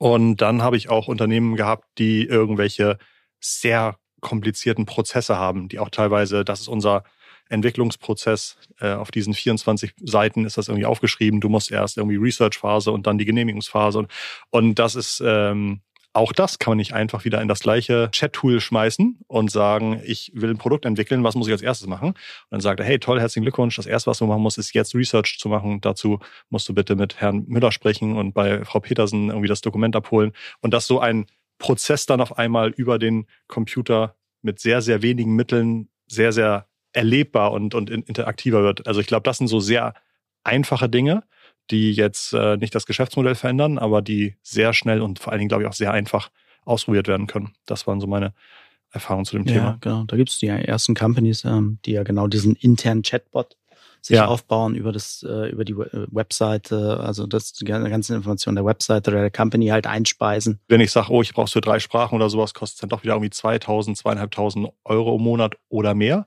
Ja. Und äh, teilweise gibt es ja genau solche Lösungen schon als Open Source. Aber ich brauche jemand, der sich technisch auskennt, das installiert, das betreibt, das pflegt. Ähm, aber ich würde, ich habe so den Eindruck, momentan äh, wäre es eine gute Initiative zu sagen, ich schaffe lieber ein bisschen Ressourcen, die sowas ausprobieren und machen, als dass ich jetzt alles von der Stange kaufe und damit aber überhaupt keine Erfahrung mache, äh, wofür ich das noch so nutzen kann oder für mich irgendwie ummodellieren kann. Es gab bei Google früher diese 20% Initiative, als Google irgendwie ganz neu war. Da haben sie dann gesagt, einen Tag die Woche, 20% der Arbeitszeit darfst, darfst du, du benutzen, für was du willst. Mhm. Und wenn was Geiles draus wird, dann machen wir es irgendwie, äh, kriegst was ab und wir machen es irgendwie als, als Google-Produkt. Ähm, und können mir vorstellen, dass es wieder so ein guter Zeitpunkt ist, so ähnliche Initiativen auszurufen. Was man immer sich schnell ausdenken kann, aber wo dann relativ schnell auch gesagt wird, oh, 20 Prozent ist schon, wir haben nicht 20 Prozent Marge, Christoph. Mhm. Ähm, wie können wir das denn einigermaßen äh, wirtschaftlich gestalten? Ja, das ist eine große Herausforderung, vor der du stehst. Forschung und Entwicklung halt versus Produktivität halt. Ne? Wie viel, wie viel Budget oder wie viel Ressourcen gibst du halt auf das Thema halt. Also wenn du nicht Forschung und Entwicklung machst, dann hast du Companies, die halt irgendwann wechseln vom Markt. Ja, auf der anderen Seite musst du halt irgendwie, glaube ich, schon in die ähm, Weiterentwicklung halt deiner Produkte oder deines, deiner Company investieren. Und ähm, ob das 20 Prozent sein müssen, mhm. 10 Prozent. Aber wenn 0 Prozent oder 2 Prozent können vielleicht zu wenig sein. Mhm. Ich würde das aber auch nochmal differenzieren, oder vielleicht habe ich dich ja nicht richtig verstanden. Also ich glaube, so diese, diese Anwendungsfälle, auch von denen du gesprochen hast, ähm, ich sag jetzt mal, eine gewisse Customer Service ähm, mhm. Automatisierung, eine gewisse Wissensmanagement Automatisierung, ne? dass man sozusagen internes Wiki richtig mhm. mit einem coolen Interface hat. Ich weiß gar nicht, ob das für mich jetzt als Forschung mhm. und Entwicklung zählen würde. Ähm, meiner Meinung nach sind das Anwendungsfälle, die sind möglich und ähm, ich will die auch gar nicht äh, geringschätzig behandeln, weil da kann man auch sehr reelle Returns on Investment haben. Das ist die Machbarkeit dessen ist ist gegeben. Das hängt davon ab, irgendwie, wie cool sind deine Systeme, wie kompliziert ist das Data Engineering und dann muss das ein bisschen ne, äh, feintunen, aber das ist möglich, das kann man realisieren, das ist auch in relativ kurzer Zeit machbar. Also das sind eigentlich so Cases, wo ich sagen würde, da hast du direkte Effizienzsteigerungen ähm, und kannst eigentlich einen sehr hohen Return on Invest haben, wenn du da, wenn du da äh, das machst.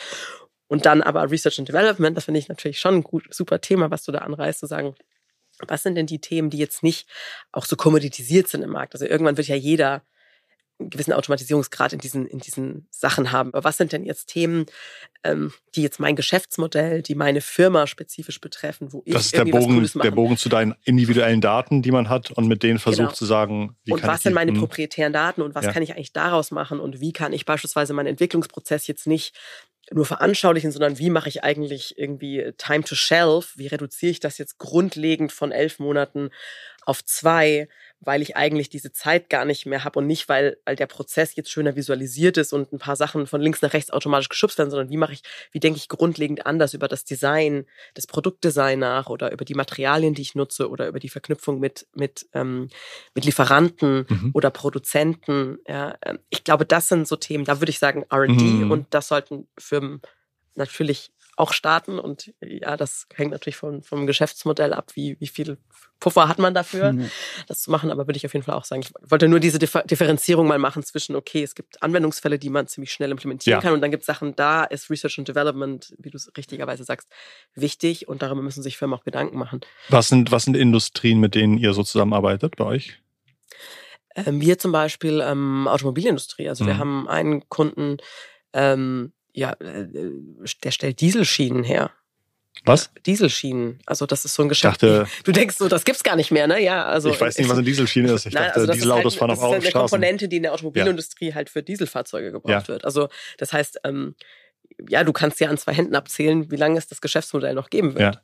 Also da ist quasi schon ein Ablaufdatum drauf. Und so eine Organisation fragt sich natürlich, ja, also irgendwie müssen wir jetzt mal überlegen, was wir eigentlich machen, weil das ist es nicht. Und ähm, die haben sich technologisch dafür entschieden, auf Wasserstoff umzurüsten, aber denken eben auch ihr gesamtes, Geschäftsmodell anders. Also bei denen ist sozusagen eine Stufe, wie machen wir bestehende Prozesse und Produkte besser, dann wie machen wir Produkte, die wir bauen, wie haben wir da digitale Add-ons, ja, das wären so Subscription-Modelle oder irgendwie Intel Insights, die du generierst und wir bauen das für die und mit denen zusammen ähm, ganz neue Geschäftsmodelle, wo sie überlegen, was sind eigentlich grundlegende Probleme für unsere Industrie, mhm. wo wir Produkte bauen können, die wir als komplett neuen Service und als komplett neues Geschäftsmodell bauen. Also, dass ich im Maschinenbau zum Beispiel so fragen, wie, wie kann ich eigentlich meine Maschinen gut auslasten? Also, wie kann ich wie kann ich mir, wie kann ich sicherstellen, dass die Maschinenauslastung hoch ist und gleichzeitig, dass ich die Teile, die ich produzieren muss, produzieren kann. Weil du kriegst immer, wenn du eine Anfrage kriegst von einem Kunden, musst du halt überlegen, ja, welche Maschine im Park kann das eigentlich? Mhm. Wo kann ich das eigentlich fertigen und wie und zu welchem Preis?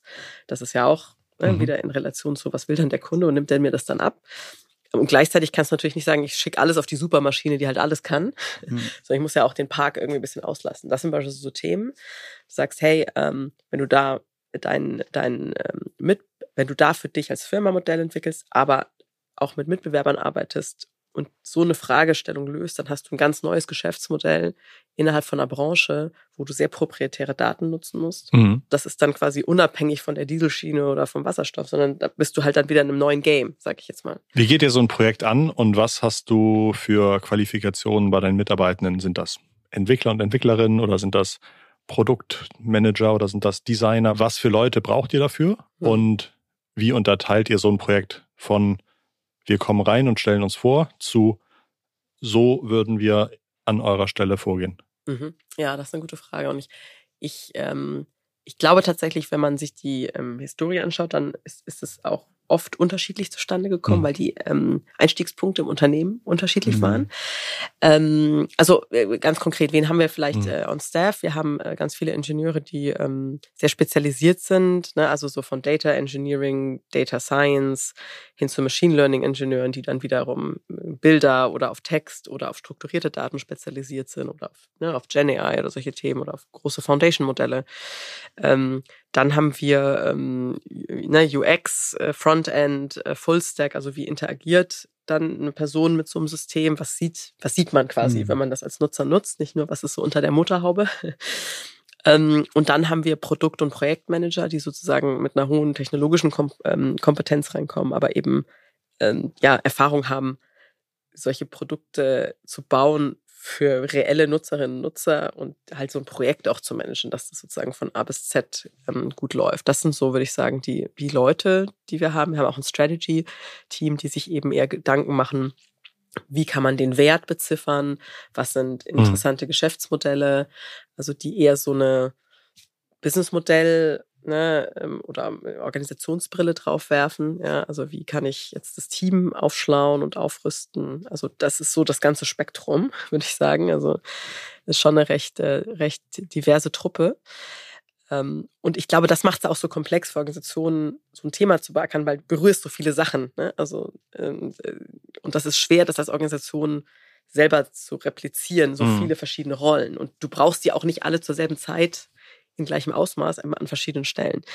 Ähm, so, wie ist das beispielsweise bei so einem Kunden gelaufen? Also ich würde sagen, ähm, wichtig war total ähm, Top-Down-Buy-In. Also da ist der Eigentümer und der CEO sind, ähm, sind da total im Boot und haben verstanden, dass sie was verändern müssen. Also ich glaube, das war Schritt eins. Und ich würde sagen, verstanden durch euch oder sagst du, eigentlich muss das Verständnis schon sein, bevor wir an Bord kommen? Verstanden mit uns, würde mhm. ich sagen. Also mhm. durch uns. Ich will jetzt unsere Rolle auch nicht überspitzen. Ich glaube, die haben auch so, so, so noch andere Kontaktpunkte zu, zu Technologie, aber ähm, wir konnten mit ihnen daran arbeiten, zu zeigen, das ist eigentlich das Potenzial, was da drin liegt und auch gute, ich sage jetzt mal, auch gute sachliche Gründe liefern. Ne? Also man hat ja oft so eine Intuition, sieht, okay, ich muss was machen, mhm. ja, so, aber dann brauchst du ja wirklich auch einen Plan, musst sehen, okay, das rechtfertigt auch eine Investition in dieser Höhe, weil das ist ja am Ende das, was du als Management auch freigeben musst. Du kannst ja nicht sagen, wir machen was, man muss ja auch dann im Budget eine Zahl hinterlegen, dass deine Mitarbeiter auch was draus machen können. Und ich würde sagen, das ist eigentlich aus meiner Sicht ein idealer erster Schritt. Mhm. Das ist aber nicht immer so, ne? sondern manchmal in Organisationen kommst du rein und da hat halt einer in der Business Unit halt eine coole Idee und kämpft sich dann so ein bisschen in der Organisation hoch, um eben dafür Mittel und, und, und mit, Mitstreiter zu finden. Mhm.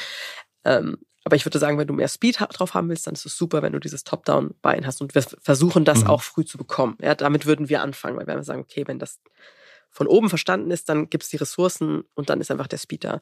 Und dann ähm, geht es für uns als allererstes um ähm, tatsächlich um Business Value. Also wir sind ähm, sehr darauf fokussiert zu sehen, ist dieses Problem relevant für euch? Ist das wirklich relevant? Also wenn wir das jetzt perfekt lösen können mit KI, sagst du dann, boah, hey, dann reden wir über was ganz anderes. Also wenn wir bei 50 äh, Prozent, 70 Prozent höherer Marge? Oder sagst du, ah ja, wir sind jetzt irgendwie, wir haben jetzt so eine Fehlerquote von 9, äh, von, äh, von 0,2 Prozent. Und wenn wir es mit KI auf 0,1 Prozent kriegen, ja, dann sagst du halt, okay, lohnt, also so eine Bierdeckelrechnung, lohnt sich das, ist das ein relevantes Problem, ja, und das kriegst du mit Top-Buy-In eben, weil die Leute sagen, ja, also wenn es den CEO interessiert, ja, dann ist es meistens halt, hat eine relevante Größe irgendwie, mhm. ja, auch und das muss ja nicht nur Geld sein, das mhm. kann ja auch die grüne Transformation sein, das kann Kundenzufriedenheit sein. Das einfach, das sind verschiedene Themen.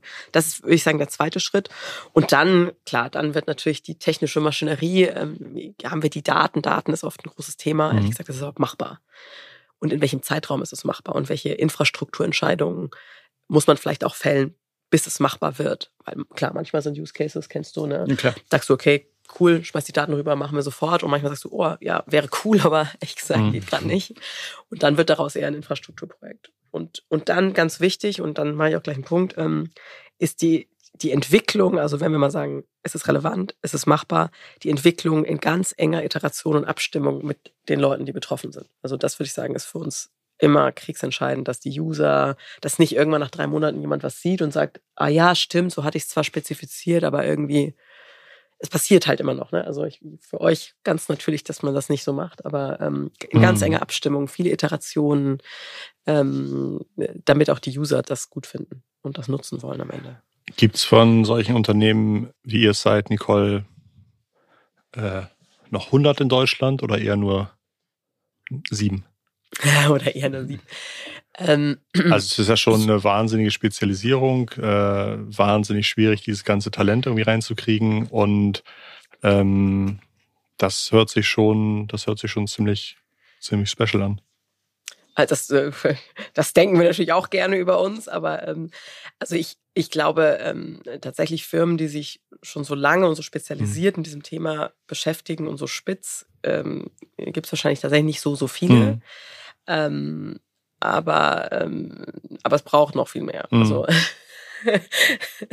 weil diese Anwendungs Anwendungsfelder, das ist, ich nenne das immer so ein bisschen letzte Meile, Last Mile Delivery. Also mhm. wir haben wahnsinnig coole Technologieplattformen, aber diese Last Mile Delivery in eine Organisation rein, dass das mhm. wirklich passt, ne, ja, auch für die Leute und für diese Anwendungsfälle, das ist unglaublich wichtig, damit man den Wert auch kriegt von dieser Technologie. Also könnte auch ein Bottleneck werden, muss man, glaube ich, ganz ehrlich sagen. Definitiv. Also ich glaube, da gibt es auch viel zu wenig Companies, die sich da jetzt aktuell mit diesem Thema wirklich in der Tiefe beschäftigen und halt auch wirklich auch praktische Erfahrungen gesammelt haben. Weil vieles ist natürlich jetzt mit diesem System, gerade generative KI ist ja erst mhm. elf Monate draußen. Ähm, zumindest die, wo es Durchschlag hat, wo viele mhm. CEOs mal gelernt haben, was überhaupt KI ist. Äh, oder dass es halt immer Einfluss auch hat. Und ähm, ja, also ich glaube, da, da brauchen wir auf jeden Fall noch mehr ähm, Vorreiter. Es fühlt sich so ein bisschen an wie Online-Marketing vor 20 Jahren. Mit dem, ah ja, also total. Ja, nur, nur damals konnte man als One-Person sich eine Webseite aufbauen, die irgendwie sechsstellig im Monat Affiliate äh, reindingst. Also ich glaube, äh, es ist jetzt ein bisschen komplexer. Ja, aber ich glaube, es gibt die AI-Solopreneure, würde ich die nennen. Ja. Ähm, Gerade auf Twitter gibt es durchaus den einen oder okay. anderen, der da auch wirklich ähm, erfolgreiche sechsstellige Beträge mit AI-Technologie macht. Weißt du, was die ähm, da so für, äh, was die da so machen? Also haben die dann irgendwie Trading-Bots oder Nee, also Tra Trading-Bots. Automatisiertes äh, Lustigerweise gibt es viele, die im Bereich dieser Headshots ähm, unterwegs sind. Also, für, also die Bilder Fotos, machen. Bilder, okay. Foto machen mit KI halt. Ähm, wo du dich das heißt, auf Trends auch springen, wie zum Beispiel bei diesem Barbie-Film oder jetzt dieses Yearbook-Trend, wo man einfach sagt, ich lade Fotos von mir hoch und kriege dann irgendwie eine Handvoll witziger Fotos mit meinem Gesicht genau, generiert. die gibt's ja auch mittlerweile schon wirklich fast seit einem Jahr. Ja. Halt. Die, die halt ganz vorne, ganz, ganz am Anfang da unterwegs waren, das sind Solopreneure. Ja, verstehe. Also wirklich äh, Leute, die da halt einfach auf Stable Diffusion irgendwelche Geschichten halt aufgebaut haben. Und ich habe halt gelernt, Stable Diffusion ist ein äh, Modell, mit dem das auf Bilder trainiert wurde. Ich kann also sagen, äh, äh, mach mir ein Bild von einer Katze, die rückwärts vom Elefanten runterspringt und dann wird das gemacht. Und Stable Diffusion kann ich auch als Modell einfach runterladen kann das bei mir installieren ja. und kann dann selber versuchen, da noch irgendwie zu sagen, ich möchte, dass die Bilder eher äh, grün sind oder dass die Bilder eher aussehen wie Van Gogh oder sowas. Das kann ich dann alles Genau, machen, ne? du hast ähm, Open Source Modelle, die du halt dann on top draufladen ja. kannst halt. Du hast ControlNet, was super ist halt, um Texte oder Geschichten halt damit zu machen. Du hast auch ähm, Video-Add-ins, Plugins, also super ähm, individualisierbar und ja. customizing halt. Ähm, du hast eine API, mit der du arbeiten kannst. Und ähm, ja, also ich sag mal, Midjourney ist halt eher so, glaube ich, dieses künstlerische Anspruch, der da halt eher kommt. Stable Diffusion ist halt mehr so, wo du halt richtig in die Materie reingehen kannst, Produkttraining machen kannst, Produktbilder theoretisch von entsprechenden Rucksäcken trainieren kannst, über sogenannte LoRa-Trainings und solche Geschichten. Das mhm. kann, da kannst du schon viel individualisieren. Die Leute, die da ganz am Anfang reingegangen mhm. sind, die da auch wirklich sich darauf spezialisiert ah, verstehe. haben. Toll. Menschen halt irgendwie ähm, realistische Menschenbilder oder Headshots zu machen. Die haben da ihre Apps entwickelt, ihre Foto-Apps halt irgendwie und ähm, ja, die schieben da teilweise sechsstellige Umsätze im Monat. Spannend. Ja, total. Also da, verstehe, genau. Wenn es so, so einen Trend gibt, ähm, kann ich auch vorstellen, dass für irgendwie die nächsten zehn Kinofilme wahrscheinlich so sein wird, dass, dass wenn ich dann irgendwie der Erste bin, der sagt, äh, hier kriegst du zehn Profilbilder für deine Social Media Kanäle und du siehst aber aus wie Rambo 24 oder sowas, ähm, dass sowas gut funktioniert. Ja. Okay, verstehe. Ich, ich, würde aber, um da vielleicht was mhm. zu ergänzen, weil ich finde das schon eine interessante Frage, wie groß sind eigentlich die Organisationen, die mhm. diese Technologie liefern? Und ich glaube, dieses Phänomen, was du sagst, dass es so Solopreneure gibt, dann gibt es ja auch diese unglaublich, also ich meine jetzt auch OpenAI, die haben jetzt nicht so viele Leute, ne? Also naja, auch die Leute, die Core an dieser Technologie nicht, wie, wie eher, mitgewirkt haben. Eher 500 oder weniger? OpenAI, glaube ich. Jetzt weniger, also weniger, glaube ich, ah. aber also das ist jetzt auch stark angestiegen, die letzten, über die letzten ja. 12, 18 Monate. Aber ich sage jetzt mal, als GPT-3 rauskam, waren das vielleicht noch 150 Leute yeah, oder so, 120, ja, also spannend. vor zwei, drei Jahren. Also soll wohl heißen, ähm, man braucht vielleicht gar nicht jetzt ähm, Heerscharen mhm. an, an Menschen, um eine Technologie zu entwickeln, die am Ende irgendwie mhm, Milliarden. mehrere Milliarden mhm. erreicht, ja. Ähm, aber um nochmal die Differenzierung zu machen, dann, dass diese Technologie, die man liefert, dann auch nützt im konkreten Fall, gerade in einem Enterprise-Kontext, ich bin ja jetzt super auf B2B spezialisiert, ne? Mhm. dann das ist halt diese letzte Meile, von der ich spreche. Und das ist Verstehe. eben, dann musst du in, in den Datensystemen, ja. ja. die es irgendwie seit 70 Jahren oder seit 50 Jahren gibt, operieren. Da hast du richtige Leute, die davor sitzen, ja. die halt in Organisationsstrukturen äh, agieren und gefangen sind ne? und so. Und dann daraus ergibt sich dann die Komplexität, für die du dann wieder äh, solche Umsetzungsteams brauchst. Ja, das Einzige, du brauchst schon ein bisschen Manpower halt, gerade durch das Reinforcement Learning und so. Also ich will den Leuten auch ein bisschen sagen, ey, ich mache mir ein eigenes Large Language Modell. Ist jetzt nicht einfach, dass du das mit zwei, drei Leuten halt irgendwie aufbauen mhm. kannst. Aber wenn es da ist, kann ich, kann ich momentan viele Use Cases ziemlich mit kleiner Mannschaft wuppen. Genau, wenn du ja. ein pre-trained Model hast, ja. genau, was dann halt schon wirklich so ein bisschen äh, äh frei von von Meta, das Lama, das mhm. kannst du halt runterladen, das kannst du installieren, das kannst du feintunen halt mhm. irgendwie, kannst es innerhalb deiner Company dann halt einsetzen ähm, oder ChatGPT über Azure geht ja auch lokal sozusagen oder in der Cloud halt. Da gibt's ja schon Möglichkeiten, aber du hast immer ein pre-trained Model, aber wenn du ein eigenes Modell halt bauen willst, mhm eine Nvidia-Grafikkarte, die du jetzt dafür halt brauchst, kostet, glaube ich, 40 bis 50.000 mhm. Dollar, glaube ich, aktuell müsste eine einzige. Und du brauchst davon brauchst du, ja, du brauchst Minimum. Naja, Zwei. Wie viel? Ja, also du kannst, du brauchst dann schon, glaube ich, einen zwei- bis dreistelligen Millionen ja. Betrag, um da halt wirklich ein ordentliches Training halt ja. irgendwie drauf laufen lassen zu lassen. Also da sage ich auch, äh, versuch mal nicht unbedingt gleich dein eigenes Modell zu mhm. bauen, weil da musst du tiefe Taschen haben. Ähm, und da halt lieber eigentlich Technologien. Also ich finde es halt super, dass da Meta halt wirklich diese bis zu 70 Milliarden Parameter halt mhm. Modelle frei zur Verfügung stellt für alle. Weil das, das, das hat Millionen, also ich weiß nicht, wie viel es mhm. gekostet hat, aber das halt das, dieses Trainingsmodell halt dann aufzubauen und halt irgendwie Open Source drin zu stellen, ist halt schon, finde ich schon ganz cool eigentlich. Das Training von ChatGPT 4 oder GPT 4 wird ungefähr 100 Millionen Dollar geschätzt für all diesen Kram, mhm. Strom und Prozessoren und Daten und, und so weiter. Ich glaube, das war eine Zahl, die ich gelesen hatte. Wenn das reicht. Hm? Wenn das mal ich reicht. Ich glaube okay. auch, dass es eher höher war. Also das ist, ich glaube, die Infrastruktur hat schon allein an ja. die 150 Millionen, glaube ich, so roundabout gekostet. Also, ja, so aber die halt kann man ja weiterverkaufen danach, wenn es trainiert ist.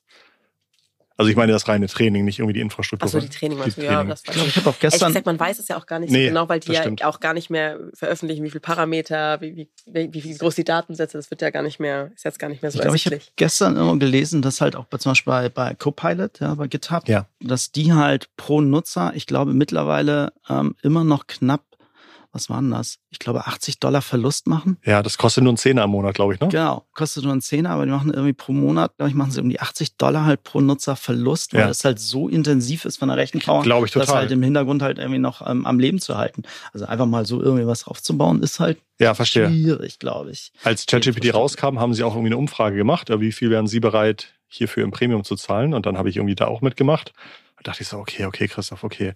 Wenn du zu wenig reinschreibst, wirst du nicht zu den ersten Nutzern gehören. Wenn du zu viel reinschreibst, musst du zu viel bezahlen. Und da hatte ich aber, glaube ich, irgendwie 750 Dollar im Monat gesagt, wäre ich bereit für ChatGPT mhm. zu bezahlen und dachte, das, das kriege ich hin, das kriege ich irgendwie da raus. Und dann kam irgendwie raus mit 20 Dollar und ich dachte so, oh, wie, how, how is, how is that possible? Das hat mich richtig fertig gemacht, weil ich dachte, ja, ich das, kann mich dran Ich fand es sehr unkonventionellen Umgang, halt äh, wieder eine Preisfindung für ein ja. Produkt machst, aber fand ich eigentlich auch ganz cool. Ich glaube, ich war so bei 50 Dollar, ja. glaube ich, roundabout. Und ich fand, das war eigentlich, fand ich. Also ich hätte auch gern weniger ausgegeben. Ich hatte nur wirklich Angst, dass ich dann irgendwie noch ein halbes Jahr warten muss, wenn ich sage, ich gebe nur, nur, nur einen Zehner aus im Monat mhm. oder sowas. Ich meine, das wird ja vielleicht jetzt auch differenzierter werden. Ja, ja, ja. mit den 20 ja Dollar im Monat kommen wir ja auch nicht so weit. Ja, true. Irgendwann ist ja auch vorbei. Genau, wenn du mit der API arbeitest, ja. dann geht das ganz schnell. Also je nach Tokenmodell irgendwie ja. bist du dann halt mal schon bei einer Abfrage von ein, zwei Dollar. Ne? Ja. Also das ist schon, da wird schon, da ist halt auch das Prompt Engineering super wichtig, weil genau gerade dann, wenn du halt wirklich auf die Tokenzahl achten musst, wenn du das skaliert machst, das heißt ein Prompt, der halt irgendwie vielleicht zu groß ist, wird, kann dich Tausende von Dollar kosten halt einfach. Token sind so und äh, man kann sagen, wie Wortbestandteile oder sowas. Und wenn ich irgendwie, je mehr ich in den Prompt reinschreibe oder je mehr irgendwie gemacht wird oder je mehr Daten verarbeitet werden, umso teurer ist so eine Anfrage, umso mehr wird gerechnet, umso mehr wird auch über die API abgerechnet. Mhm. Ähm, und da wäre schlau fragt, muss einmal fragen und nicht zweimal und dann spart man sich gleich Geld sozusagen. Genau, also du optimierst das halt wirklich, mhm. reduzierst das halt, weil es auch kosteneffizienter dann ist und du überlegst, welches Modell nimmst du, nimmst du ein fein getuntes Modell, ja. was vielleicht ein bisschen die teurer Genau, ist. die Modelle sind auch unterschiedlich teuer und man genau, braucht nicht für alles. musst du halt eigentlich ja. auch, das ist, äh, das ist schon komplizierter, als man denkt. Und, und da kommt es dann eben in der Umsetzung auch drauf an, also ich würde sagen, jetzt mein Werbeblock, aber ich glaube, da lohnt es sich dann halt auch, um mit Profis zu arbeiten, weil das hat einen direkten Einfluss auch, rechnet sich der Case im ja. Unternehmen oder nicht. Mhm. Wenn jetzt jeder fröhlich da lauter Aufsätze in so einen Prompt schreibt und das los, ja, das kann nicht ja. ganz, also das kann, ja, das kann echt teuer werden. richtig ja, teuer werden. Ne? Und halt dann zu überlegen, okay, müssen wir die überhaupt abschicken? Haben wir eigentlich dieselbe Anfrage schon bekommen? Wie können wir irgendwie, und solche also das sind einfach so, mhm. das, ne, das ist jetzt, das sind Technologien, die das deutlich ähm, überschaubarer machen und die Kosten halt, weil das ist ja quasi exponentiell. Ne? Also wenn ich yeah. mit, mit längerer Textlänge, du musst ja immer die Verknüpfung herstellen zwischen den, also die Tokenisierung äh, äh steigt ja quasi quadratisch und dann hast du ja, natürlich Transformer-Modelle. Ähm, ja. Dann hast du ähm, eben ganz schnell Kosten, die explodieren. Ja. Deswegen äh, lohnt es sich zumindest mal anfangsweise oder so Hilfe zu holen, weil mhm. kann man auch dann richtig Geld sparen. Das Lehrgeld kann man sich vielleicht sparen und dann an anderer Stelle bezahlen. Ja, Punkt. Kann ich nur so unterschreiben. Ja. So viele tolle Fachbegriffe, so viele ja, Meinungen, wo ihr sagt, das funktioniert besser als das andere. Wie informiert ihr euch? Wie haltet ihr euch fit? Wo versucht ihr mehrmals die Woche nachzugucken, was es Neues gibt? Also ich habe das große Privileg, dass ähm, wir haben auch ein Research-Team bei uns. Ähm, also für sozusagen eine Organisation unserer Größe haben wir ungefähr ähm, ja, ein bisschen mehr als 10 Prozent Wie viele Leute seid ihr? Wir sind jetzt ähm, zwischen 60 und 70. Toll. Und wir haben ein Research-Team von acht, acht oder neun Leuten. Das ist so eigentlich die Größe, wo es langsam painful ist mit Management, oder? Also so, vorher ja, gab es einmal die Woche jemanden, der, der weint auf dem, auf dem Schoß saß und jetzt ist eher, eher sozusagen. Drück, drück, den, ja. drück den Finger nochmal, leg den nochmal in die Wunde. Ja, also das sind, wir haben jetzt schon so Wachstumsschmerzen, ja. durch die jede Organisation geht, die so von 50 auf 150 geht, logisch. Ähm, das sind aber ja auch alles dann gute Probleme, sage okay. ich jetzt mal. Ähm, oder das werden wir auch lösen, so wie das ja. andere Organisationen auch gelöst haben. Aber tatsächlich, das ist jetzt interessant, jetzt auch ein neues, neues Management-Team und so weiter zu bauen, was dann eigentlich jetzt die nächsten Herausforderungen für die Organisation. Mhm. Aber ich habe das Privileg sozusagen, dass wir halt von Anfang an gesagt haben, wir wollen so ein Research-Team, wir wollen Leute, die sich damit beschäftigen, was sind die neuesten Technologien, wie funktionieren die, das einfach mal so ausprobieren. Und die können ja auch nicht alles ausprobieren, was da draußen ist, weil es geht ja rasend schnell. Und die selbst auch Paper schreiben und bei den relevanten Konferenzen einreichen, bei NeurIPS oder CVPR oder so. Ähm, und die kondensieren ihr Wissen und, ähm, cool. und machen das auch zugänglich für die Organisation, was äh, ultra, ultra hilfreich ist. Und, ähm, und auch, und das ist, das ist, meine ich, sag mal, aus, aus der State-of-the-Art-Brille, mhm. was so an Technologie abläuft. Und dann gibt's natürlich auch die Leute aus der Implementierung, die halt einfach ja, wie machen wir das jetzt ganz konkret? Yeah. Ne? Also wie sparen wir jetzt diese Kosten, weil das will halt keiner bezahlen, irgendwie 30.000 Euro im Monat für, mm. für die API-Abfrage, dann rechnet es sich irgendwie doch nicht. Also diese ganz praktischen mm. Tipps auch, mit denen du dann den Business Value auch kreierst. Ähm, und das ist irgendwie sehr cool. Und dann, ich sitze ja mit Merantix Momentum, wir glauben ja sehr stark an Ökosystem ähm, Innovation. Also ich, ich stehe nicht alleine als Merantix mhm. Momentum, sondern ich bin Bestandteil von Merantix, wo ich ja auch im Management sitze und Merantix hat einen Fonds, in mhm. dem mhm. sozusagen ähm, neue Geschäftsmodelle inkubiert werden, macht Venture Building mhm. um, und ist eine Investitionsplattform, ist auch im Pre-Seed-Bereich ähm, tätig. Und dann haben wir einen AI-Campus in Berlin, in dem wir im letzten Jahr waren wahrscheinlich so 100.000 Leute an unseren Events. Ähm, Physisch? Ähm, nee, nicht, ja, okay. nee, nee, also Hybrid, ne? So, ja. Aber genau, physisch, genau, nee, noch nicht, nee, das, nicht ganz. Das habe ich, glaube ich, auch mitbekommen, glaube ich. Aber ähm, ähm, und damit halten wir uns natürlich auch up to date, weil da mhm. finden halt jeden Tag Events statt und die organisieren wir gar nicht alle. Mhm. Das ist 80 Prozent von der Community organisiert, aber dadurch sehen wir halt, was finden die Leute relevant, die denn da Startups machen, die da in Corporates arbeiten und mhm. dadurch bleibst du auch Azure, weil du halt sagst, hey, krass, ja, hatte ich jetzt gar nicht so auf dem Schirm, aber wenn da jetzt schon die dritte Veranstaltung stattfindet, soll ich mir vielleicht mal angucken und dann eben auch diese blinden Flecken abdecken zu können. Also wir glauben sehr stark an Vernetzung ähm, mhm. und halt auch von anderen zu lernen. So, okay, wir können das nicht alles, wir müssen irgendwie, wir müssen im Ökosystem agieren.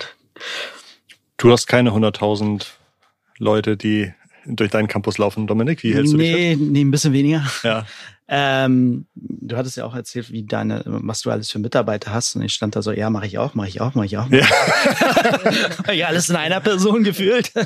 ähm, genau, und, und Research ist halt, du hast acht, ich mhm. mache das auch. Also Research ist bei mir ähm, alles bei mir halt irgendwie angesiedelt. Ähm, ich mache das kondensiert über, ähm, also es gibt schon der eine oder andere Discord-Gruppe, wo mhm. du da halt mit reingehen kannst, die ich eigentlich ganz spannend finde. Viel über x.com, ehemals Twitter. Also da schaue ich dann halt durchaus in meinen Stream halt rein. Und GitHub Trending halt, schaue ich euch auch mal mhm. gerne rein, was da halt immer reinkommt, was da halt irgendwie gerade da halt wirklich ähm, neue Open Source Communities, die sich da austauschen, die Technologien halt irgendwie dann sozusagen anwenden und halt Tools bauen. da versuche ich halt immer gerne mal ein bisschen reinzugucken. Für Leute, die nicht so häufig entwickeln, GitHub ist eine Plattform, bei der Entwickler und Entwicklerinnen ihren Code hochladen können, den sie selbst benutzen oder auch komplette Pakete, bei denen sie sagen, genau. das stelle ich auf öffentlich, da kann man das sehen, dann können das andere runterladen, benutzen. Und und da gibt es so eine Trending-Seite, wo steht, das sind gerade Projekte, äh, die wurden diese Woche 100.000 Mal runtergeladen oder ähm, ja. dann sieht man immer sehr schnell, was gerade on fire ist. Ja, on fire ist. Genau. Dann hast du den einen oder anderen Newsletter, mhm. der halt irgendwie auch schon mittlerweile auch sechs, siebenstellige Abonnenten hat. Irgendwie da bisher gucke ich das höre ich mir auch an und versuche das halt dann in meine tägliche Arbeit dann halt mhm. ein bisschen mit zu integrieren. Aber du schaffst das nicht. Mhm. Ich verstehe, warum du acht Leute hast, weil wenn ich alles ausprobieren ja, würde und alles, dann kann ich gar nicht mehr richtig arbeiten. Also mhm. das ist halt ähm, also selten so, ein, so eine Geschwindigkeit in der Technologie gesehen, die sich so schnell und rasant entwickelt, dass du das versuchst, alles selber zu machen, kannst du eigentlich fast gar nicht. Ich glaube, das ist auch ähm, die Herausforderung, mhm. die du hast in Firmen. Es ist unglaublich viel und dein Kerngeschäft für die meisten Firmen ist ja nicht KI. Also mhm. wir machen das ja jeden Tag rauf und runter und wir ja. sagen schon, also wir alleine als Organisation können auch nicht 100% abdecken, sondern wir müssen uns austauschen, verständigen. Manche ja. Sachen gehen vielleicht auch, auch an einem vorbei. Ähm, und ich glaube, für die Firmen da draußen, die halt jetzt einfach überlegen, wie kann ich diese ja. Technologie, und da sind ja noch da sind ja noch, also außer KI sind ja noch ein paar andere Sachen unterwegs. Ne? Deswegen, glaube ich, wollte ich nur noch mal in die Kerbe preschen. Ja. Also ähm, ja, sucht euch solche Ökosysteme und wenn ihr nicht an AI Campus nach Berlin kommt, dann sucht euch ja. die irgendwo, wo ihr seid, aber ohne das wird's halt nicht gehen. Ja. So, also man kann das nicht. 100 Prozent. We do it all by ourselves, forget it. Ja. Das wird keiner hinkriegen. Nee. Fürchte ich, fürchte ich auch. Ja, krass. Das, das schaffst du nicht. Ähm, ich mache so ein bisschen Wrap-up. Wir haben jetzt über wahnsinnig viel gesprochen. Ich habe kennengelernt, wie ihr denkt, was ihr so den ganzen Tag macht, was eure Erfahrungen sind. Ähm, Dominik, gibt es eine Sache, die du heute gelernt hast oder wo du gesagt hast, ja, das ist nochmal noch mal ein spannender Gedanke, den du wichtig fandest aus dem Gespräch? Also ich finde ähm, super, wie, wie die Nicole das halt ähm, auch mit ihrem Ansatz halt macht, mit mhm. ähm, Skalierung halt reinzugehen, in die Companies wirklich rein und da halt auch ähm, auch das mit Machine Learning halt mhm. irgendwie da wirklich halt irgendwie da reingeht und halt Anwendungsfälle findet, die vielleicht nicht unbedingt nur auf ein Large Language Modell halt aus sind. Mhm. KI ist halt so viel mehr halt irgendwie. Ja. Und ich finde, ähm, dass man da halt einfach auch mal ein bisschen kreativer denkt und halt einfach auch mal ein bisschen schaut, wo kann ich da eigentlich neue Technologie wirklich einsetzen, außerhalb irgendwie von Artikel schreiben oder ja, ja, ja. Äh, irgendwie so, dass man die halt Themen, die wir aus dem Online-Marketing halt genau, so. Genau, da gibt's mhm. ja viele Geschichten, auch Deepfakes oder so oder Erkennung halt von von mhm. ähm, neuen Technologien, die halt vielleicht irgendwo in Richtung Security gehen mhm. oder so. Da gibt es so viele Sachen, die man halt machen kann.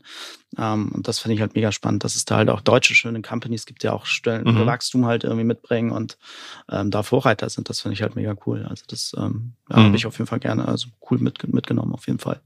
Gab es für dich ein Thema, wo du sagst, ähm, das nimmst du nochmal mit oder das ist einfach für dieses Jahr so ein Mantra für dich, was so als Schlusswort von dir wichtig ist? Ja, also ich fand das ähm, interessant. Du beschäftigst ja auch viel mit ähm, Industrien, wo es jetzt gerade richtig brennt, wenn ich das richtig also, wo du jetzt sagst, die kommen immer zu dir, halt, wenn es brennt, ja. Die kommen irgendwie zu dir, wenn es brennt. Und ich, ich, ähm, und ich, ich glaube, das ist halt ähm, auch so symptomatisch. Ne? Darüber hatten wir am Eingang eingangs gesprochen. Also klar, wenn es brennt, dann ja. rufe ich mal an.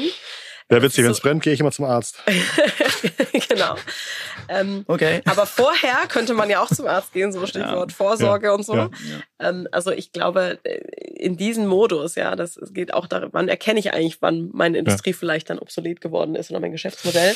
Also das nehme ich daraus Sich mit. neu zu erfinden ist halt wirklich schwierig, glaube ich, für viele Companies zu sagen, oh, das, was ich immer gemacht habe und das soll jetzt wegfallen oder so. Ich glaube, das tut schon weh. Ja. Ich glaube, man muss offen sein für Veränderungen. Technologie wird Veränderungen bringen und diese Technologie ist da und sie wird nicht mehr weggehen. Und jetzt musst du dich entweder adaptieren oder mhm. du wirst vielleicht untergehen. Und das ist halt die große Geschichte. Mhm. Und ich glaube, Geschwindigkeit, das fand ich jetzt bei dir beeindruckend, ich bin irgendwie quasi 87 mhm. Leute in einer Person. Ja, genau. Ja, aber das ist schon dann auch ein gewisser Speed. Also eine gewisse Agilität und Geschwindigkeit ist auch ein bisschen Teil der Strategie. Also jetzt so sozusagen, hey, ich, ähm, ich warte mal und ich guck mal und ich plane das alles so komplett ähm, zu Ende fertig, das ist halt irgendwie nicht so hilfreich. Man muss halt dann auch sich irgendwie in diesen Fluss begeben und sagen, okay, ich mache jetzt da auch Speed. Ich nehme so ein bisschen mit, was ich heute gehört habe, war, dass es ein großer Vorteil sein kann, einen eigenen Datensee zu haben und darin zu gucken, wie kann ich das veredeln, wie kann ich das, was ich die letzten zig Jahre vielleicht gemacht habe, selbst wenn es so zu Ende geht, äh, mitnehmen in, in, die, in die nächste Evolutionsstufe. Das fand ich sehr interessant. Ähm, ich fand interessant, äh, Dominik, dass du sagtest, den Menschen im Unternehmen wirklich nochmal zu erklären, wie funktioniert das? Was passiert da hinten drum? Wo hat so ein Modell die ganzen Daten? Welche Daten sind da drin? Ähm, um auch einfach die Angst zu nehmen, aber vor allen Dingen so ein bisschen die Möglichkeiten zu zeigen, ach, das könnte ich damit auch machen. Das ist ja ganz interessant, um sozusagen vom welche Lösung erwarte ich damit einfach ins, ich probiere es einfach mal aus. Ich probiere Proof of Concepts, ich probiere irgendwie Prototyping, ähm, dass das wieder so eine, so eine wichtige Phase ist. Ich nehme mit, dass ihr gesagt habt, ohne Ressourcen und Zeit ähm, kann ich es nicht auslagern und erwarten, dass mir eine Agentur irgendwie eine fertige Lösung zur Installation rüberschickt. Und ich nehme mit, dass ihr gesagt habt, ihr seid schon einigermaßen optimistisch, dass wir eigentlich eine gute Voraussetzung haben, bei uns im Land auch weiterhin wirtschaftlich gut zu funktionieren, äh, Know-how haben, Ressourcen haben, Chips haben, irgendwas ist immer. Irgendwas ist immer, ähm, ja. ja. wie du sagst. Und aber ich, ich glaube, wir sind nicht so schlecht aufgestellt. Also mit Leuten zumindest, mit ja. Knowledge sind wir schon, glaube ich, ganz, ganz gut unterwegs. Also da würde ich jetzt uns jetzt nicht unter, unter ein paar Toffel. Ich fand's, hm? also ich will jetzt keine Panik machen, aber so ganz gemütlich und bequem fühle ich mich fast ein bisschen unwohl, den Podcast zu enden. ich finde, es gibt schon ziemlich krassen Handlungsbedarf und das Bevor wir jetzt hier zu eingeschmust nein, aufhören, nein, nein, würde ich sagen. Also wach bleiben. So. Ja, ja, Rüttel, es gibt viele Sachen, aber wenn wir die nicht nutzen, ist halt dann auch. Aber da, das Potenzial ist da. Ich will nur sagen, das Potenzial ja, ist Fall. da. Ja, also ich ja aber also rüttel, rüttel, ger rüttel gerne wach. Also ist ja, ist ja, ist ja schlimm, wenn die Leute rausgehen und sagen, das hat mich beruhigt. Geht ja alles so, geht ja, ähm, läuft so. Ich glaube, die Industrie muss schon, mhm. also gerade der deutsche Mittelstand muss schon schauen, dass er halt auch seine Führerschaft halt in, in der Welt in vielen Themen halt auch beibehält, weil gerade andere Länder werden sehr schnell adaptieren und mhm.